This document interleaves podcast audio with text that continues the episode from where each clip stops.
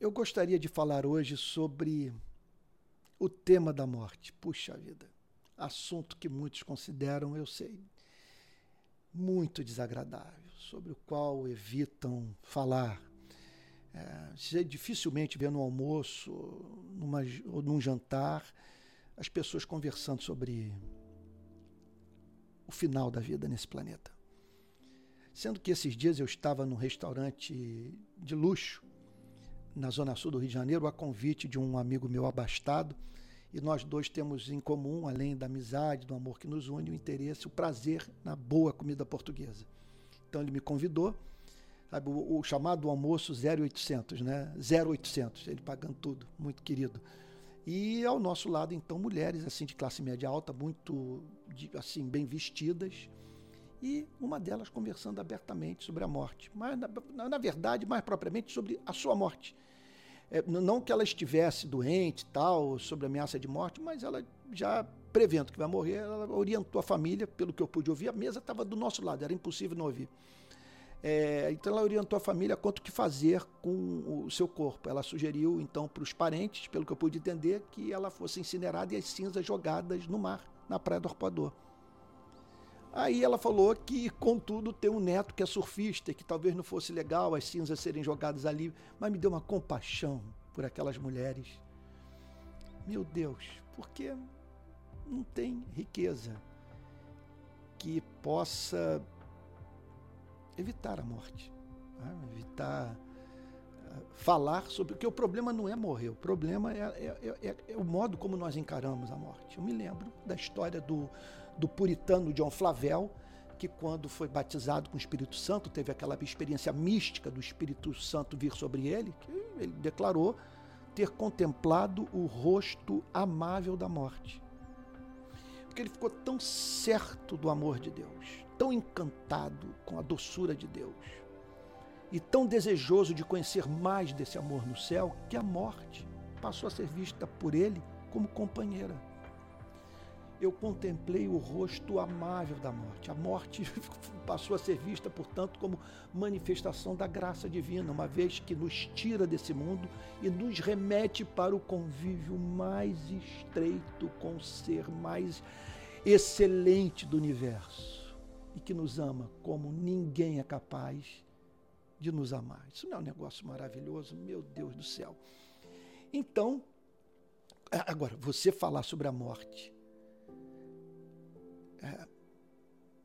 sem Jesus, morrer, por exemplo, sem conhecer a mensagem de Cristo, ou lidar com esse tema sem jamais ter entendido o significado de eu sou a ressurreição e a vida, sabe? E todo aquele que vem a mim, é, e todo aquele que vem a mim, é, de modo algum morrerá eternamente. Quer dizer, você conversar sobre esse tema sem essa teologia é de fato desesperador. Mas eu decidi falar sobre o tema da morte porque nesses últimos dias eu tenho feito uma análise do Salmo 16. Então vimos vários versos desse salmo extraordinário.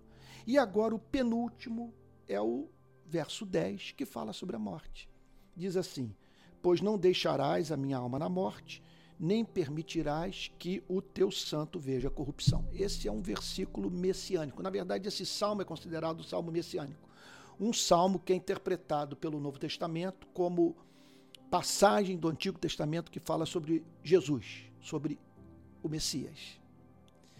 Agora, é um salmo que, embora tenha sido aplicado na morte de Jesus, que não viu corrupção, porque ele, ele ressuscitou, ele pode ser aplicado na nossa vida de uma outra forma, não por via do que aconteceu com Cristo. É claro que tem consequência para a nossa vida. Se ele ressuscitou, isso significa que o nosso maior adversário levou um mata-leão e foi morto. Quer dizer, Jesus foi o único ser humano que saiu na mão com a morte e a derrubou, e a nocauteou, e a matou. Agora, essa passagem fala diretamente a você e a mim sobre é, a nossa morte. O que acontecerá conosco? Davi, ao falar sobre o que ele acreditava que aconteceria com a sua própria vida, está falando consequentemente, sobre aquilo que acontecerá com a vida de todos aqueles que amam ao Deus de Davi. Então ele diz: Não deixarás a minha alma na morte, nem permitirás que o teu santo veja corrupção. Então ele fala sobre a alma retida pela morte. E fala sobre corrupção. É claro que ele está falando sobre a perda do ser. Não deixarás a minha morte, a minha alma na morte. O que é a alma na morte? A alma que não tem vida. A alma que, que, que, que morreu.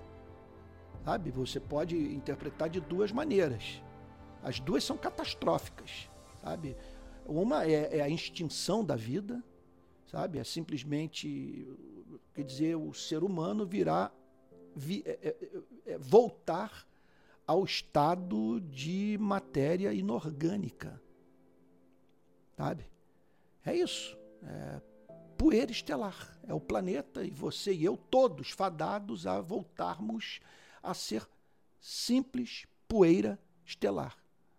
Agora, podemos pensar também, no sentido aplicado aqui à palavra morte, como a vida consciente, porém privada da vida eterna.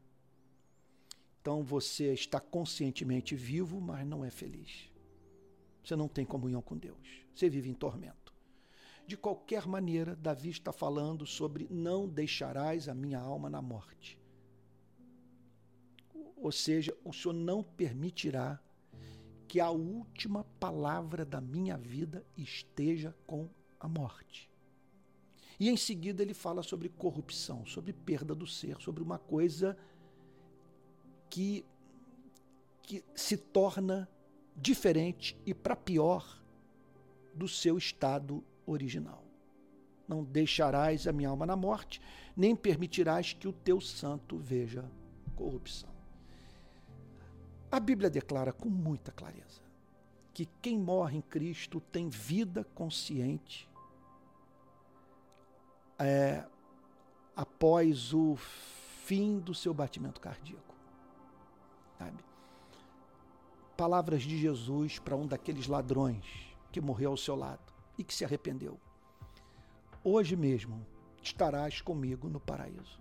Se somente essa passagem existisse, ela já resolveria um mundo de, de dúvidas quanto à morte dos santos, à morte dos servos de Deus, à morte dos cristãos, dos discípulos de Cristo. Hoje mesmo, hoje, quer dizer, o relógio funciona nesses dois mundos. Impressionante. Hoje mesmo estarás você em pessoa comigo no paraíso você estará comigo tendo vida consciente comigo no paraíso. Você estará nesse lugar é, é, de deleite, nesse lugar seguro, nesse lugar designado para a alma de seres regenerados, quer dizer, lugar adequado para quem conheceu a Deus, para quem foi transformado pela graça divina, para quem passou a ter a alma que, que foi tangida pelo Espírito Santo, pelo amor divino, sabe? Quer dizer, aquele que nasceu de novo. Você esse mundo não é um, um mundo adaptado às necessidades dos santos. Agora, ele tem muita coisa que nos contraria. Nós gostaríamos que a vida fosse diferente sobre muitos aspectos. Agora lá não. É um mundo adaptado para os santos. E o que, e o que a, o Senhor Jesus declarou para ele que ele estaria naquele dia com ele tendo vida consciente. Então, é certo que quando a, a nossa vida cessa nesse planeta, no minuto seguinte nós somos levados pelos anjos de Deus para a presença do Pai. Estarás comigo, com aquele que mais o ama, que o perdoou. Sabe, hoje mesmo tá, estarás comigo no paraíso. Por que é assim? Por quê? Porque Deus tem um caso de amor com você. Tem um caso de amor comigo. Olhe para as experiências que já vivenciamos. Para as histórias que nós temos com Deus. Para o muito que Ele fez por nós as orações ouvidas, as lágrimas enxugadas, meu Deus, as oportunidades de servi-lo. meu Senhor, as manifestações do seu espírito. Pergunta que eu faço a você é o seguinte: você acredita que ele vai deixar tudo isso se perder? Que ele vai deixar você ter consciência de você mesmo? Que esse caso de amor entre você e ele, que isso vai chegar ao fim? Você acha que ele vai se privar de por toda eternidade receber o seu louvor, suas ações de graças, a sua adoração, em razão desse histórico de amor, dessa relação baseada no interesse radical dele pela sua vida. Quando os saduceus lançaram dúvidas quanto à ressurreição dos seres humanos, Jesus declarou: Vocês erram por não conhecerem as Escrituras, nem o poder de Deus. Como vocês podem falar uma asneira? Aqui estou parafraseando. Como vocês podem falar uma asneira como essa? Que não há vida após a morte para os redimidos. O Deus que existe, disse Jesus, ele é Deus de Abraão, de Isaac e de Jacó. Ele é Deus de vivos e não de mortos. Os mortos não podem adorá-lo, os mortos não podem falar desse passado em comum dos atos libertadores de Deus, das manifestações do seu amor mais ardente. Não há louvor na morte. Ele é Deus de Abraão, de Isaac e de Jacó.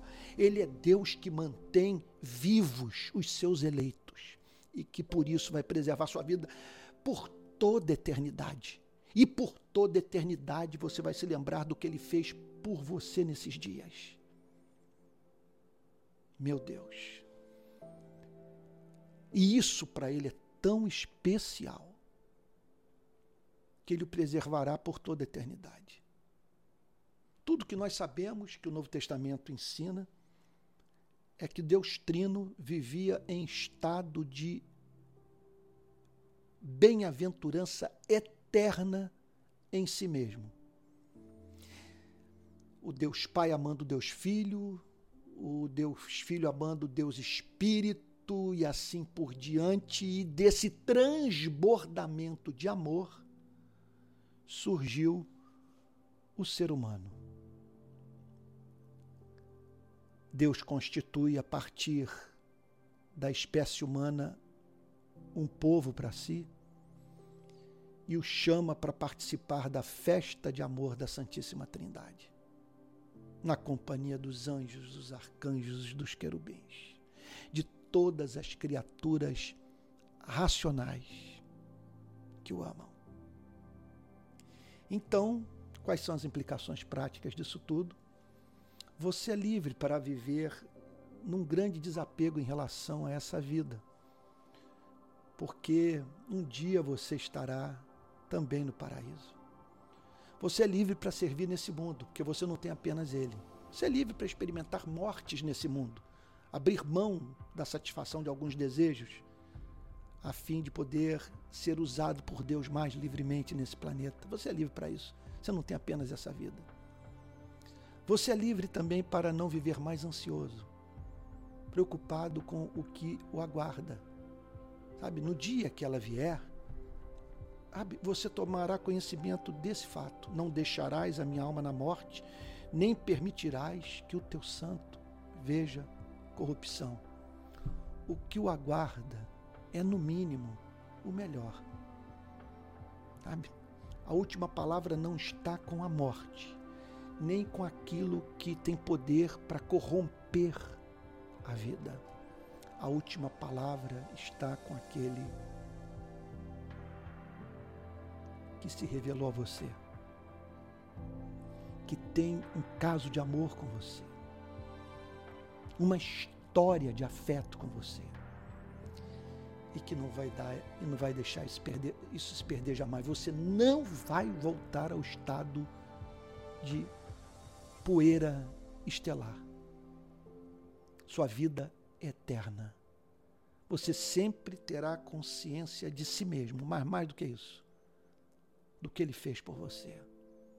E essa será a matéria-prima do seu louvor eterno, que levou o apóstolo Paulo a dizer o seguinte, na extraordinária carta aos Efésios. Olha o que, que ele declara aqui.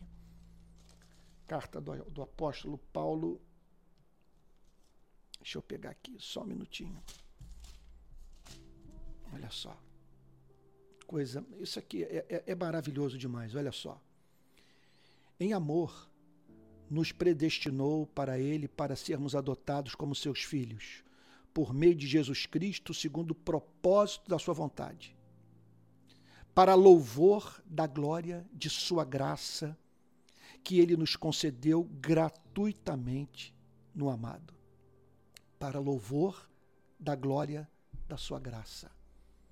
Por toda eternidade, Ele quer ser adorado como um Deus gracioso, que manifestou o seu amor imerecido na vida de pecadores, e em cujos corações ele implantou esse amor grato, que se constitui num dos motivos dessa adoração eterna. Que Deus tenha abençoado muito você no Palavra Plena de hoje, tá bom? E até o próximo Palavra Plena.